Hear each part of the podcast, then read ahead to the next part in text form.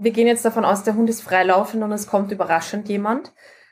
Da bin ich halt bei meinem Lieblingsthema, dem perfekten Rückruf, trete ich an jeder Stelle breit, wie wichtig das ist auch für Sicherheitsthemen. Es kann immer sein, dass der Hund irgendwie Richtung Straße rennt. Ich muss den einfach so gut zurückrufen können, dass der aus nahezu jeder Situation wirklich am Absatz umdreht und zurückgaloppiert. Und ich meine damit, jemand bietet dem Hund Würstchen an und er muss umdrehen können. Also so gut muss ein guter Rückruf sein. Und das muss man natürlich auf jedem Spaziergang immer wieder trainieren und üben.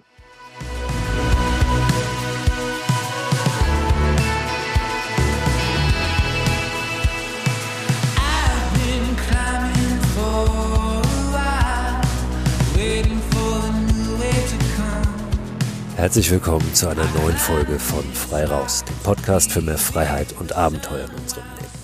Ich bin Christo, Christo Förster und habe heute eine Folge für euch, in der es um Hunde geht. Es geht um die Frage, was können wir mit unseren Hunden da draußen tun? Welcher Hund eignet sich überhaupt für welche Aktivitäten in der freien Natur? Wie verhalten wir uns, wenn wir einem Hund begegnen in der freien Natur und möglicherweise ein bisschen Angst vor dem haben, in eine schwierige Situation geraten? Wie verhalten wir uns, wenn wir nicht der oder die Hundebesitzerin sind und wie verhalten wir uns, wenn wir eben derjenige oder diejenige sind, dem oder der dieser Hund gehört. Was ist überhaupt das Besondere daran, mit einem Hund in der Natur unterwegs zu sein? All das bespreche ich heute mit Conny Sporrer. Conny ist Hundetrainerin aus Österreich, ist auch Buchautorin, hat verschiedene Bücher zur Hundeausbildung, zum Hundetraining geschrieben, hat eine sehr erfolgreiche Online-Hundeschule, ihre Ausbildung bei Martin Rütter gemacht und ich freue mich sehr, dass sie heute ein paar Einblicke gibt in die Hundewelt.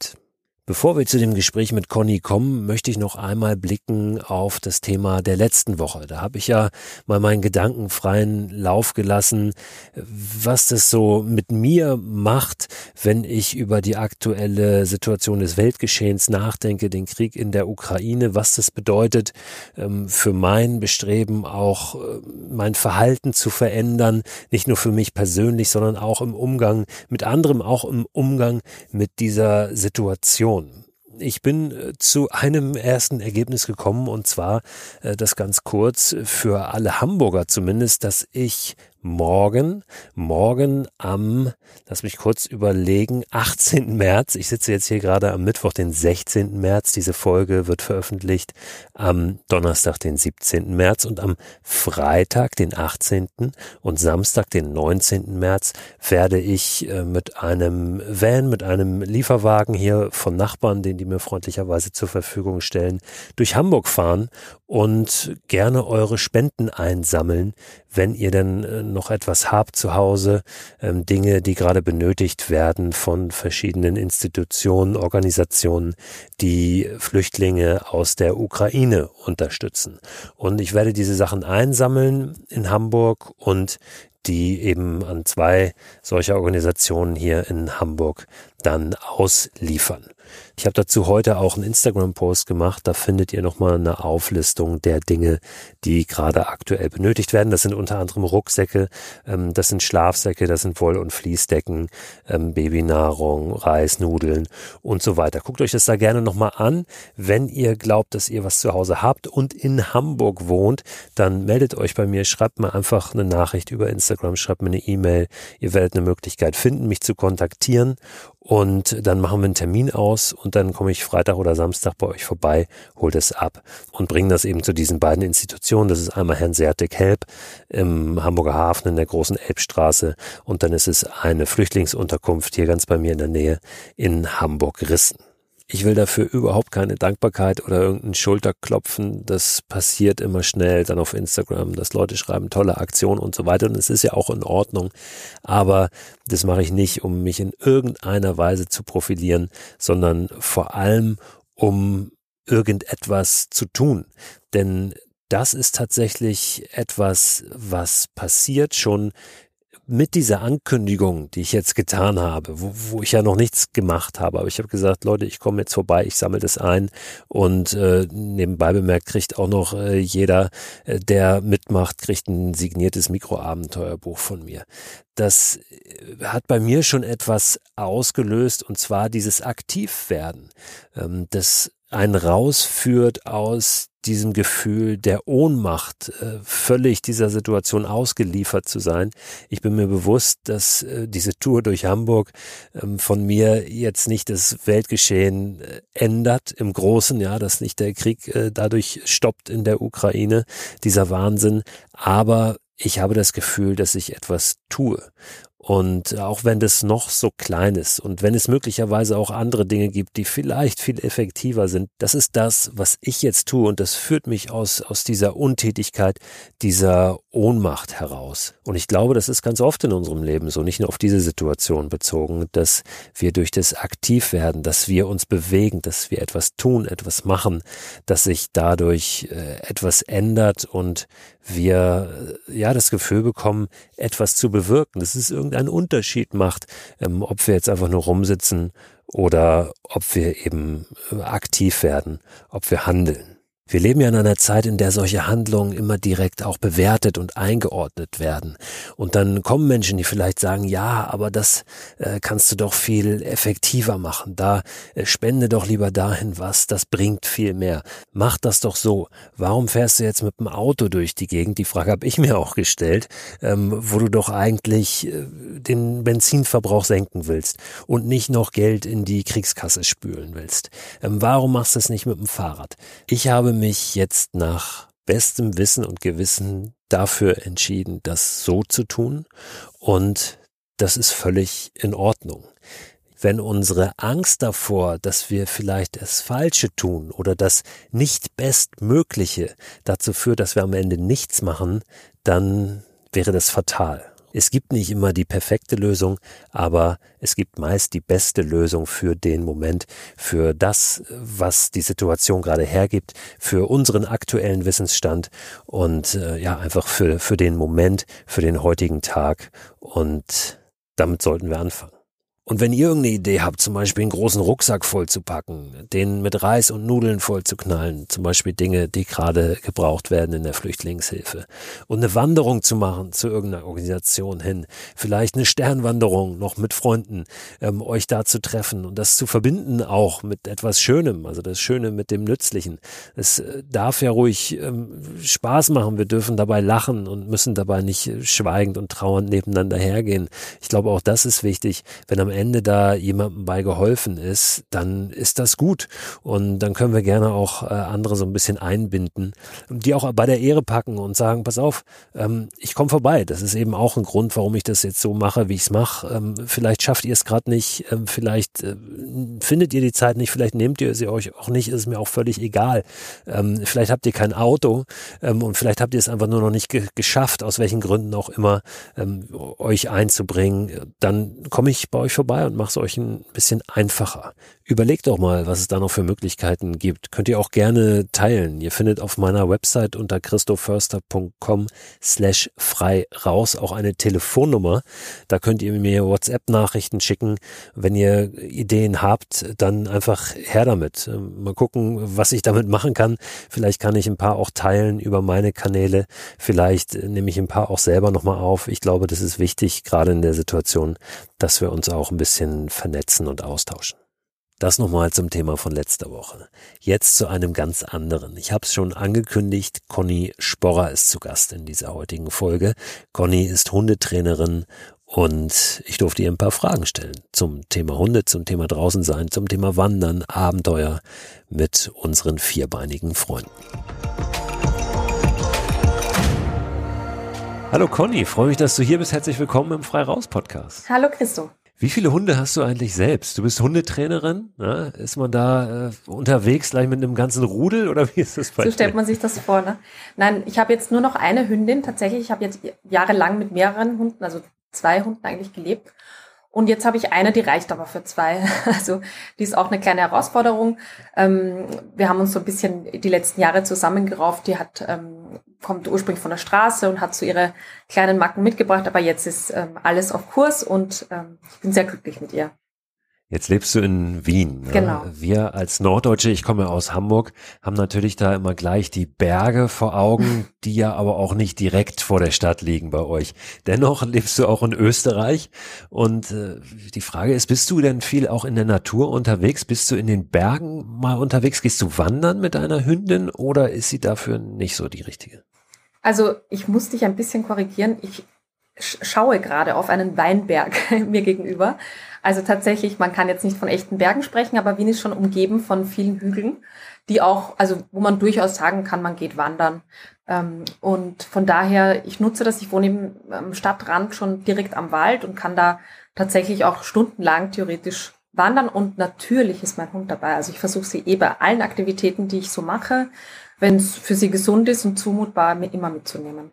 Ja, für viele ist das ja letztlich auch einer der Hauptgründe, warum man dann einen Hund hat, warum ähm, man mit einem Hund lebt, weil man eben auch selbst nur raus möchte und äh, dass er auch ein guter Grund ist, immer mal Absolut. wieder rauszukommen. Ne? So ein kleiner, kleiner Tritt in den Hintern. Ähm, jetzt Jetzt gibt es äh, aber ja auch Menschen, die sagen, hey, ich möchte jetzt nicht nur spazieren gehen morgens, äh, meine halbe Stunde oder Stunde mit dem Hund, sondern ich will noch so ein bisschen mehr da draußen erleben. Der Hund, äh, der kommt ja aus der Natur, der fühlt sich wohl in der Natur. Äh, vielleicht ist da noch ein bisschen mehr drin jetzt für, für uns beide. Ähm, ich habe dir vorher gesagt in unserem Vorgespräch, ich habe selbst gar keinen Hund. Ja, das, das ist vielleicht auch nochmal wichtig zu wissen hier. Ähm, aber natürlich ähm, spreche ich auch immer wieder mit Menschen, ähm, für die das es sehr, sehr wichtig ist, den, den Hund ähm, auch mal längere Zeit mit rauszunehmen in die Natur. Hast du auch mit solchen Menschen zu tun und was für, was für Herausforderungen ergeben sich da, was für Fragen auch, wenn es jetzt mehr wird als nur der, der Spaziergang am Morgen? Ja, also es ist tatsächlich so, dass Hunde das ja eben auch sehr gerne haben, wenn sie nicht nur die Runde um den Block gehen, sondern die brauchen ja tatsächlich auch ein bisschen mehr Beschäftigung draußen. Ähm, das kann jetzt einfach was sehr Aktives sein, wo sie einfach körperlich ein bisschen angestrengt sind. Aber ich bin halt auch ein großer Freund immer von geistiger und körperlicher Beschäftigung. Das heißt, auch Hunde unterwegs so ein bisschen in Suchspiele einbinden oder mit ihnen zu apportieren und so. Und das lässt sich natürlich auch auf einer Wanderung natürlich jederzeit machen.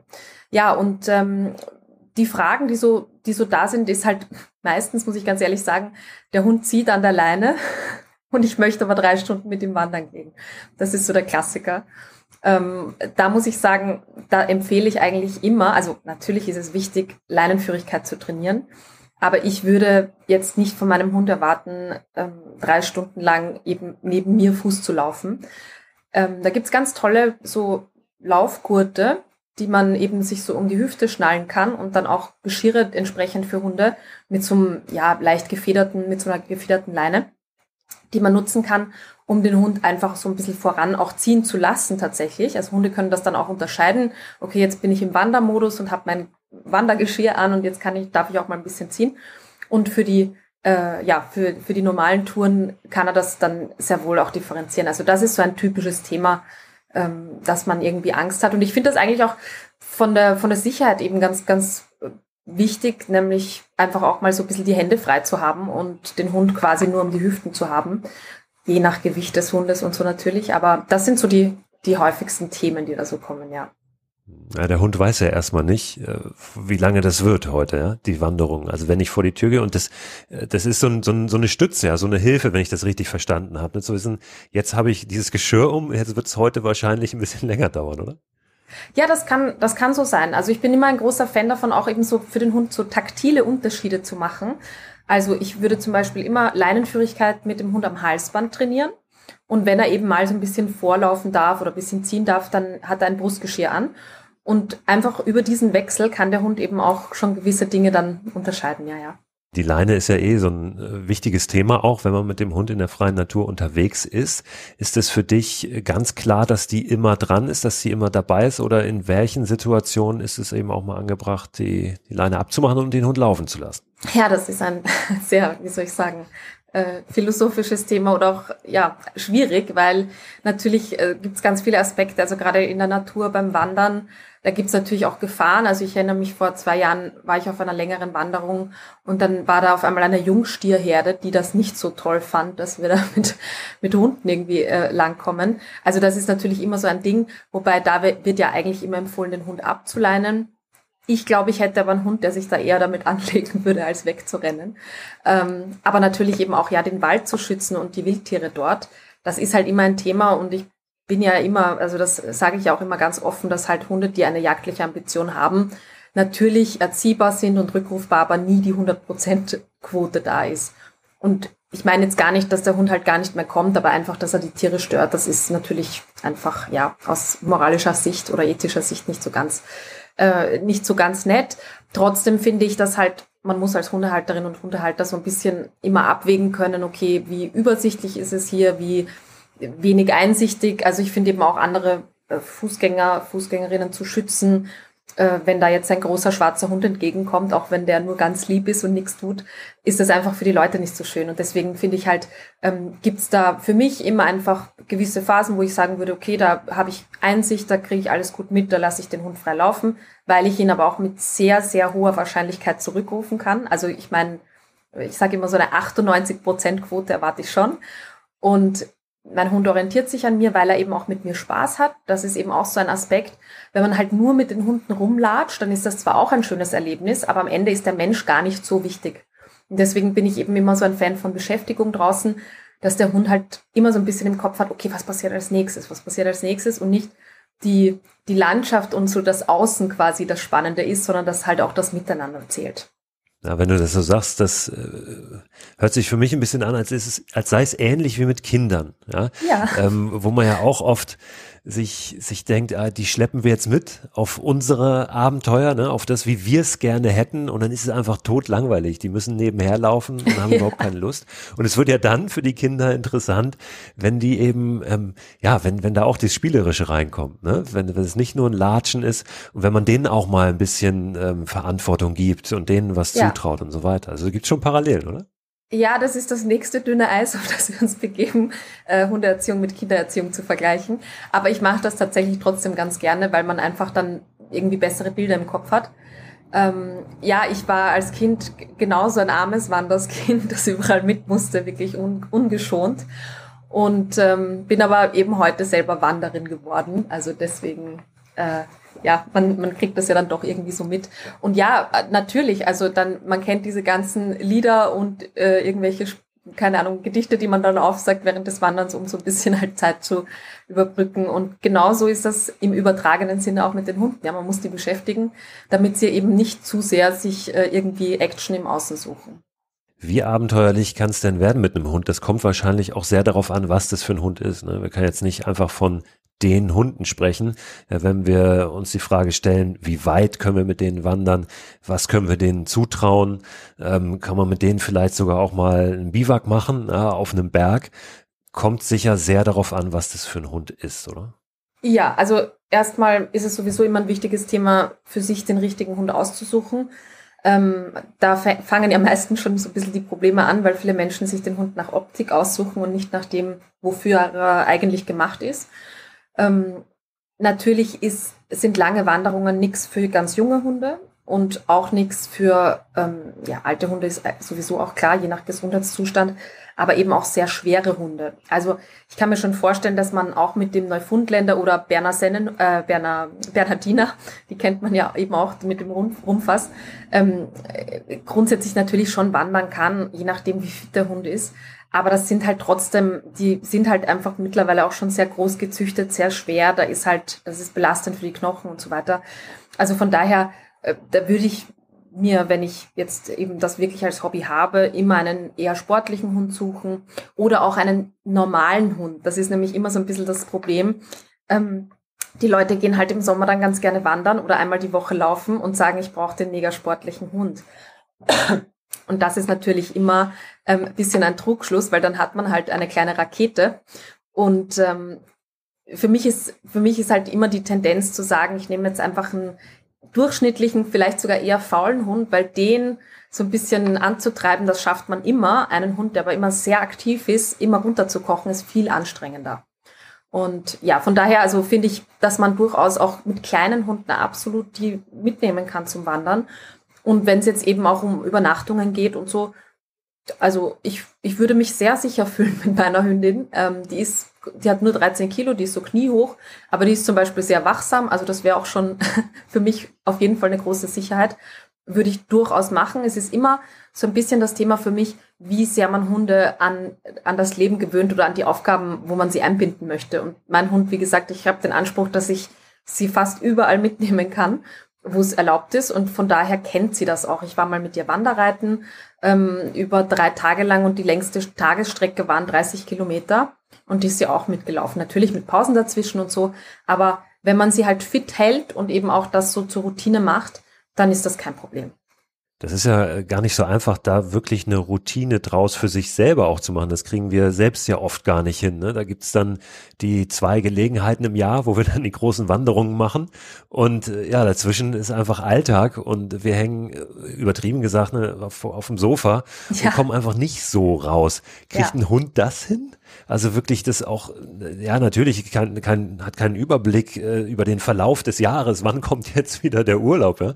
Ähm, kann das überhaupt funktionieren, ähm, wenn das nicht so eine, so eine alltägliche Routine ist? Also ich würde es natürlich vorher schon auch mal antesten, wie der Hund da reagiert, wenn es viel bergauf geht oder wenn er eben auch mal länger unterwegs ist, das ist keine Frage. Aber grundsätzlich, also ich, ich muss gerade schmunzeln, weil genau diese Frage habe ich mir mit meiner Freundin damals beim Wanderreiten gestellt, weil irgendwie da so die Leute meinten, äh, ja, du musst am Pferd vorbereiten, wenn ihr da 80 Kilometer reiten geht. Und ich habe gesagt, ja, eh, aber ich meine, wir gehen ja auch einfach dann die ein, zwei Mal im Jahr wandern oder auch öfter, aber eben sind jetzt da nicht so groß vorbereitet. Und es war dann letztendlich für die Pferde auch überhaupt kein Problem. Und das, so ist es für die Hunde eben auch. Also das ist, die können durchaus Muskelkater haben und können dann sehr müde sein. Aber insgesamt ist das genauso wie bei uns zumutbar, sofern eben grundsätzlich der Gesundheitszustand passt und auch eben so das Gewicht und der Hund halbwegs fit ist, ja. Was sind so die größten äh, Fehler in Sachen Blauäugigkeit, gerade jetzt so in der äh, Corona-Zeit, in der Pandemie-Zeit, wo dann die Leute sagen, ach komm, ich hol mir mal einen Hund, weil irgendwie äh, wäre es ganz schön, ist ein bisschen langweilig, dann komme ich auch ein bisschen raus. Ähm, wie naiv gehen die Menschen dann auch oft ähm, daran, an, ja, an, an so ein Zusammenleben, was es ja ist, äh, mit einem Hund, was aber vielleicht manchmal ein bisschen unterschätzt wird sehr naiv leider oft. Aber ich muss dazu sagen, meine Statistik ist auch ein bisschen verfälscht, weil ich natürlich ähm, einerseits dann genau nur die Leute habe, die Probleme mit den Hunden haben, aber gleichzeitig natürlich auch erkennen, ich habe ein Problem und sich Hilfe suchen.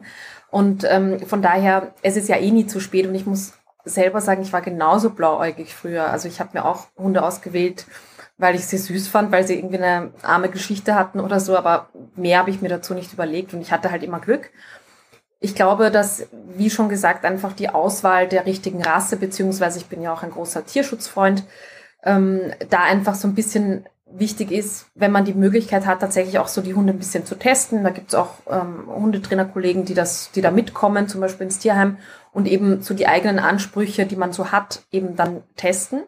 Und der größte Fehler ist halt tatsächlich, dass die Leute eben sich so irgendwie sagen, keine Ahnung, sie haben in dem Film den Hund gesehen, den sie schön finden oder finden, gehen halt sonst nach Optik und missachten so ein bisschen, wofür der Hund ursprünglich gezüchtet wurde.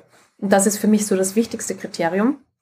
Nicht in den Rassebüchern irgendwie zu lesen, äh, äh, welche Eigenschaften die da, da stehen, die irgendein Rasseliebhaber geschrieben hat, sondern wirklich zu schauen, was sollte der Hund früher machen. Und da kann man dann so ein bisschen ableiten, auch was die Themen sind. Und da sind wir uns ja einig, beim, beim Jagdhund ist ja irgendwie auch klar, das war halt ein Jagdbegleiter. Da gibt's aber auch viele Unterschiede. Da gibt's nämlich sehr selbstständige Jäger, also jetzt alle oder die allermeisten Terrier zum Beispiel oder Dackel, die sind halt sogenannte Solitärjäger. Das heißt, die sind für sehr selbstständige Jagd gemacht worden. Die sollten da selbst in den Fuchsbau rein und ganz furchtlos stundenlang im Zweifel da mit dem Fuchs kämpfen und ihn raussprengen. Das heißt, das sind jetzt eher nicht so die Begleiter in aller Regel, die, die jetzt super kooperativ sind von Haus aus. Da muss man, also das kann natürlich so werden, aber da muss man halt ein bisschen mehr Gas geben, als zum Beispiel bei den sogenannten Gemeinschaftsjägern, die eben für die gemeinsame Jagd gemacht sind. Also die dem Jäger eben irgendwie Beute anzeigen oder sie halt apportieren und solche Dinge. das ist immer so ein bisschen die bessere Voraussetzung, dass wenn man Hunde sich nimmt, die schon mal für die Zusammenarbeit mit dem Menschen zu, gemacht wurden, dann hat man es immer ein bisschen leichter in der Erziehung. Und ein Thema, das ich, das finde ich auch äh, oft unterschätzt wird, ist die Wachsamkeit. Ähm, und das ist auch immer so ein bisschen, da muss man sich, glaube ich, selber immer fragen, was möchte man eigentlich? Denn ähm, jeder will irgendwie auch, dass der Hund dann schon aufpasst und beschützt, wenn man zu Hause ist und der Einbrecher kommt. Aber gleichzeitig ähm, will man natürlich nicht, dass der Hund Besucher nicht reinlässt oder eben freundlich zu allen ist. Und das ist auch so eine Diskrepanz, die wir halt oft verlangen und die sehr, sehr schwierig ist, ähm, manchmal ebenso für den Hund dann zu unterscheiden. Ja, und ähm, da gibt's, da ist im Prinzip eigentlich so grundsätzlich mal die Regel zu sagen, eben, wenn ich das gar nicht möchte, dass mein Hund bellt und so weiter, dann darf ich natürlich keinen Hund nehmen, der in irgendeiner Weise mal für, für Bewachen zuständig war, weil da ist die Chance sehr groß, dass er das tun wird. Ähm, und wenn ich so einen Hund habe, also bei meiner Hündin, die hat auch tatsächlich so alle Grundmotivationen ganz schön ausgeprägt und die ist auch sehr wachsam. Und ähm, da ist es halt so, wenn sie jetzt zum Beispiel bei mir an der Türe klingelt, dann darf die ein paar Mal bellen, dann schicke ich sie auf ihren Platz und kann ganz entspannt die Türe aufmachen und Besucher reinlassen oder eben mein Paket annehmen und so weiter. Und so ist das natürlich auch draußen. Es gibt Hunde, die sind eben dafür gemacht worden, sehr skeptisch zu sein und auch sogenannte Schutzhunde, also der Dobermann zum Beispiel oder der Riesenschnauzer. Das sind Hunde, die fürs Beschützen der Menschen gemacht wurden. Und da kann es natürlich schon auch mal das äh, so sein, dass man irgendwie eine Stunde alleine unterwegs ist und plötzlich kommt jemand entgegen, dass der Hund da sehr ja, äh, skeptisch reagiert. Und da sind wir halt wieder beim, beim Grundsatzthema, gute Erziehung ist alles. Weil ich kann natürlich einen Hund haben, der das komisch findet.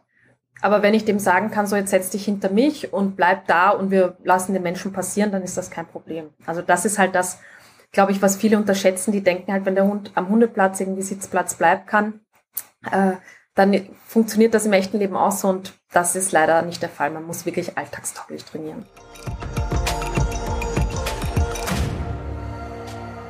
Wenn wir uns mal so verschiedene Situationen anschauen, die vorkommen können natürlich da draußen. Du hast gerade schon eine genannt.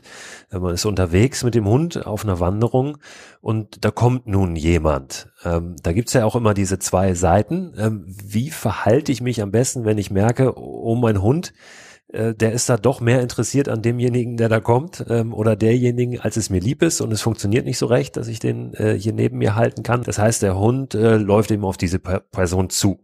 So, ähm, was kann ich dann tun als Hundebesitzerin oder Hundebesitzer? Und äh, auf der anderen Seite, was kann ich tun als derjenige oder diejenige, äh, ja, der da nun kommt, ja, ähm, wo der Hund äh, auf einen zuläuft und man vielleicht auch ein bisschen Angst hat und nicht so recht weiß, ja. was passiert hier jetzt gerade. Ja, also wir gehen jetzt davon aus, der Hund ist freilaufend und es kommt überraschend jemand. Da bin ich halt bei meinem Lieblingsthema, dem perfekten Rückruf. Ähm, das wirklich, das äh, trete ich an jeder Stelle breit, wie wichtig das ist auch für Sicherheitsthemen. Das kann immer sein, dass der Hund irgendwie Richtung Straße rennt. Ich muss den einfach so gut zurückrufen können, dass der aus nahezu jeder Situation wirklich am Absatz umdreht und zurückgaloppiert. Und ich meine damit ähm, jemand bietet dem Hund Würstchen an und er muss umdrehen können. Also so gut muss ein guter Rückruf sein. Und, das muss man natürlich auf jedem Spaziergang immer wieder trainieren und üben. Also das ist halt der Gag auch dran, dass man nicht sagt, ich mache das jetzt eben Kurs zweimal die Woche, sondern immer wieder in einfachsten Situationen üben, damit es eben dann, wenn es schwierig ist, auch ganz gut funktioniert. Und egal, ob der Hund jetzt, da gibt's ja auch immer so zwei Typen, ähm, ob der Hund jetzt quasi den Menschen überfreundlich begrüßen und anspringen will oder eben vielleicht doch ein bisschen den, ich sage jetzt mal im blödesten Fall, äh, stellen will, weil er eben überrascht ist, dass da jemand kommt.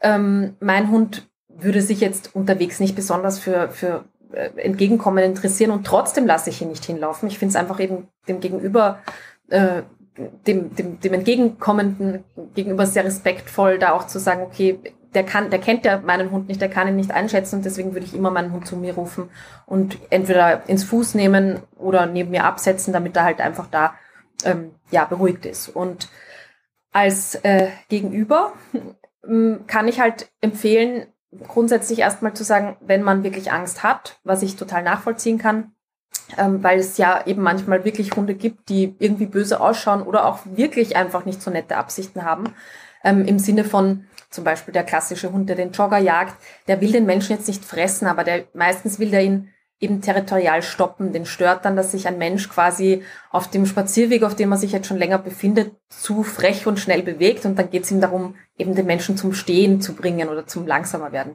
Und das ist eigentlich auch schon die Antwort. Wenn ein Hund eben da jetzt entgegenkommt, ob schnell oder nicht schnell, man hat so das Gefühl, der hat mich schon mal im Auge, dann würde ich immer erstmal stehen bleiben und vielleicht sogar, wenn es die Angst erlaubt, so ein bisschen seitlich wegdrehen und deeskalieren ein so ein typisches Missverständnis oder so ein klassischer Irrtum ist halt irgendwie auch mal dem Hund, den Hund dann anzuschnauzen oder irgendwie irgendwas zu sagen, weil das natürlich einen Hund, der eh schon verunsichert ist, noch mehr verunsichern kann. Und Hunde die allerersten sind, die einschätzen können, äh, ob wir was quasi hundertprozentig ernst meinen oder doch ein bisschen Angst haben. Und da etwas vorspielen würde nur noch mehr Verunsicherung in die Situation bringen. Deswegen im Prinzip wie das auch ein anderer Hund machen würde, einfach beschwichtigen, deeskalieren, stehen bleiben, keinen Blickkontakt suchen, sondern so ein bisschen halt auf die Seite schauen ähm, und dann natürlich eben auch den Menschen bitten, den Hund zu sich zu rufen, wenn man Angst hat. Du hast das gerade schon angesprochen ähm, und es ist auch so meine Vermutung, dass Hunde das natürlich sehr schnell spüren, wenn man Angst hat. Ja?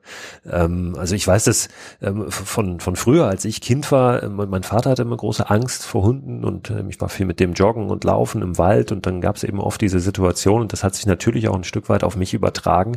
Ich habe das heute gar nicht mehr mhm. ähm, und habe das Gefühl, dass das schon was ändert. Nun kann man natürlich nicht mit dem Fingerschnipp sagen, pass auf, jetzt hast du keine Angst mehr, aber das ist schon richtig, oder? Diese Wahrnehmung, dass das so eine Situation ein bisschen beeinflusst, ähm, dass Hunde das spüren, ob da eine Angst ist oder nicht?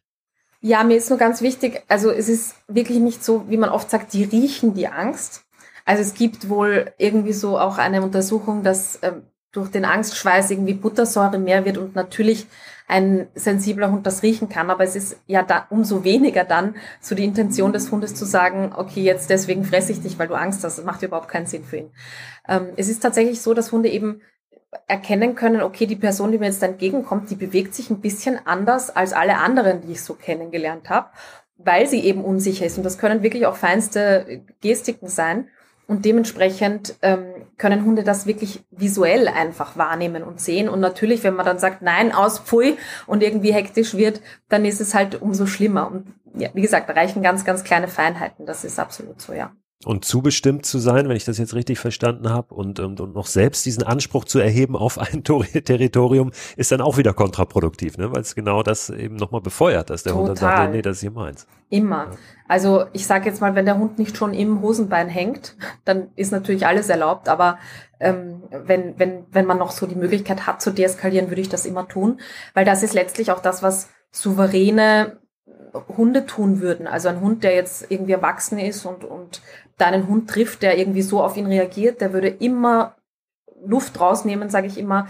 Der würde da immer versuchen zu deeskalieren, langsamer zu werden und einfach ihm Ruhe zu signalisieren, dass er einfach zeigt, von mir geht keine Gefahr aus.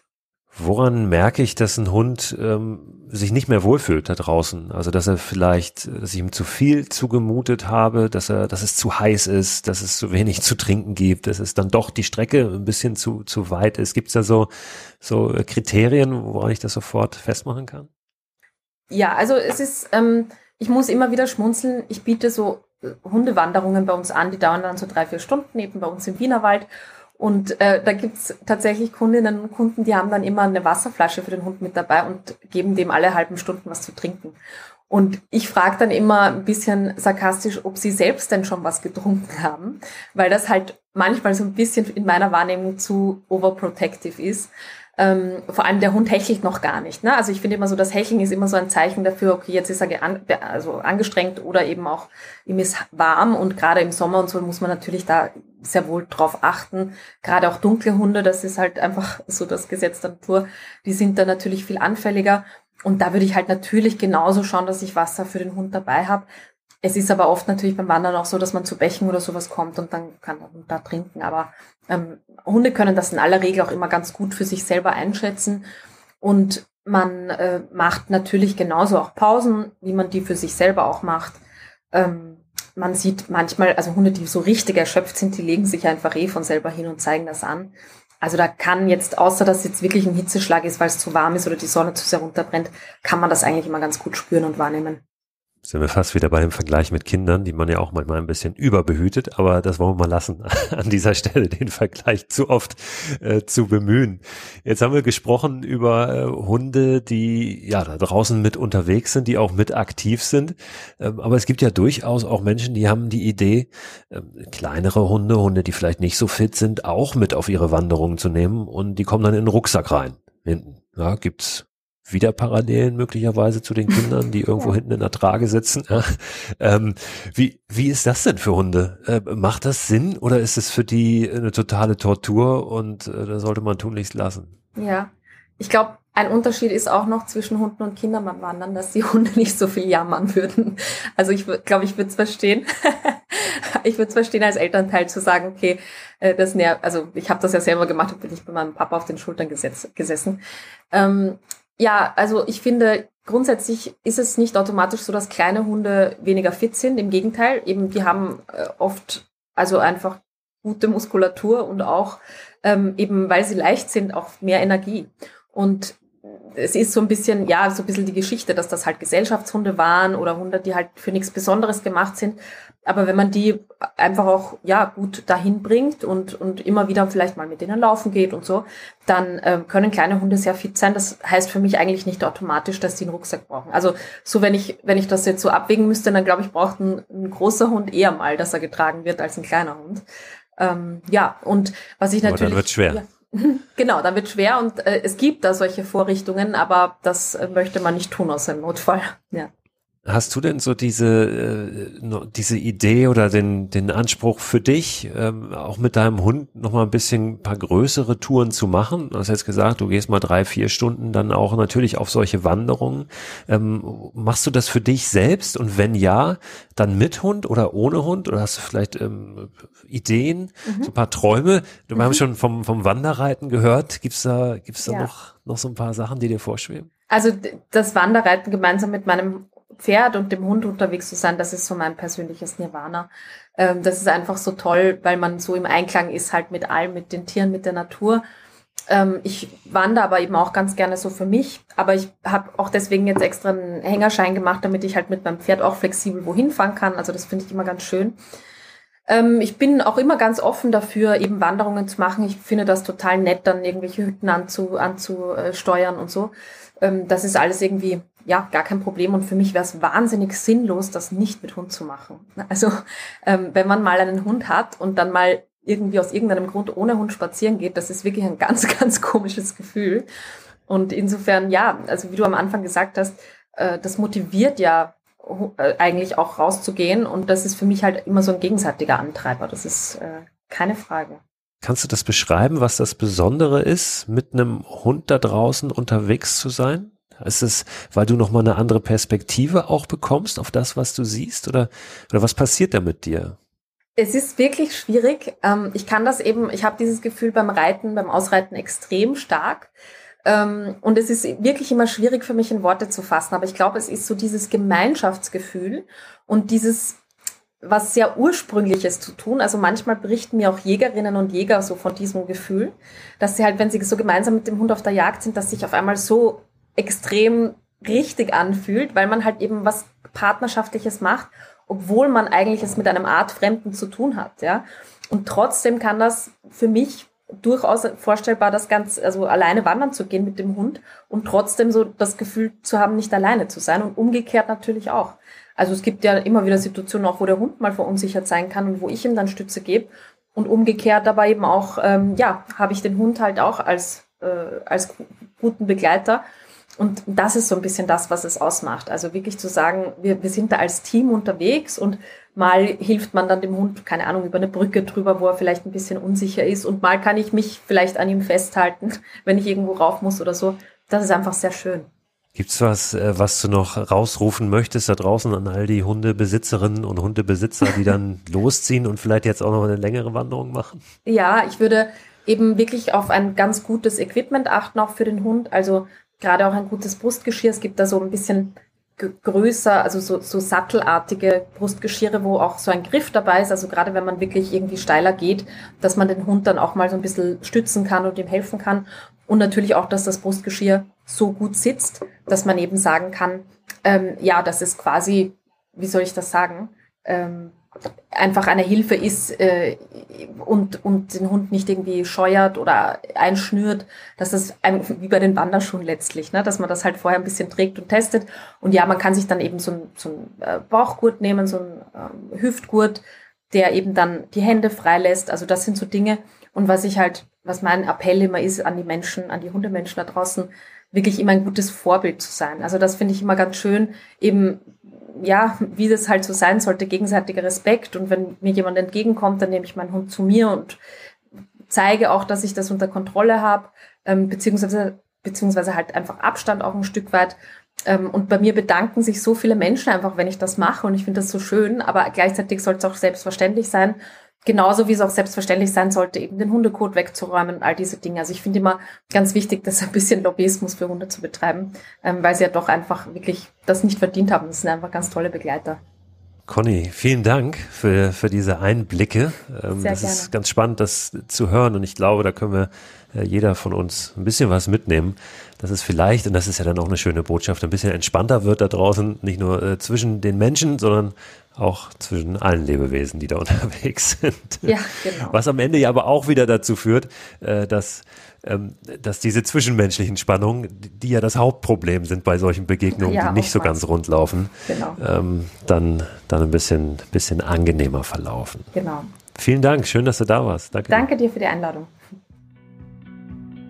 Ihr habt's gehört, Conny hat unter anderem über Ausrüstung für Hunde auch gesprochen, als ich sie danach gefragt habe, sprich Hundegurte und so weiter. Sie war so nett und hat mir im Anschluss an unser Gespräch nochmal eine E-Mail geschrieben, in der sie verschiedene Produkte, konkrete Produkte empfohlen hat.